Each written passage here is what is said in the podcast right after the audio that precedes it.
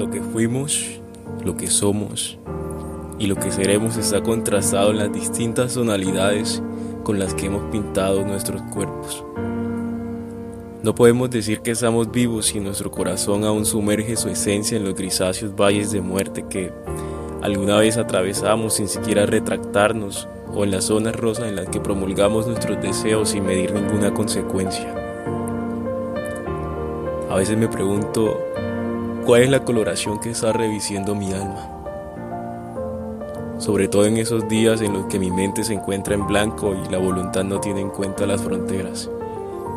Pero saber que a veces está bien estar mal, mal cuando se oscurece el juicio, me permite comprender por qué quien trazó los colores del arco iris como un pacto entre el cielo y la tierra me hace descansar en verdes pastos para renovar mis fuerzas e impregnarme de sus infinitas gamas de luz. Seguiremos siendo inertes si no reconocemos que el color que nos compró también nos salvó y que de hecho es nuestra única esperanza y es todo lo que necesitamos.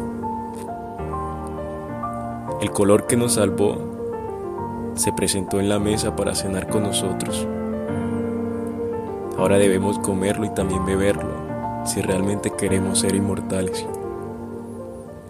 Este fue derramado junto con el agua que emergió luego de que la lanza atravesó el costado de quien lo portaba para poder limpiar todas las manchas que aún no han sido removidas o que persisten en las vestiduras que arropan nuestros latidos, y para darnos amnistías del pasado, ya que sin su derramamiento no hay perdón. El color que nos compró es la sangre que brotó de Jesús al ser inmolado, el cual se entregó a sí mismo para abrirnos las puertas del cielo y estar junto a Él, una vez y para siempre.